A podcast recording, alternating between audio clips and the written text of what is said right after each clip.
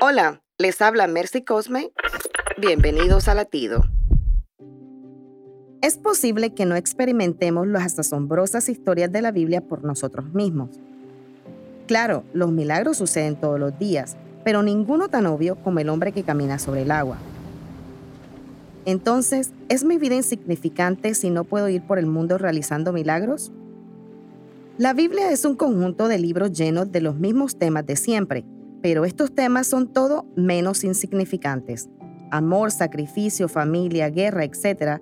son temas que aún vivimos hoy y que experimentarán nuestros hijos y sus hijos. Recuerda que tu vida, aunque aburrida y repetitiva, tiene algo especial que ofrecer, porque fuimos creados sobre principios de amor y hechos a la imagen de Dios. Eso ya es un milagro en sí mismo.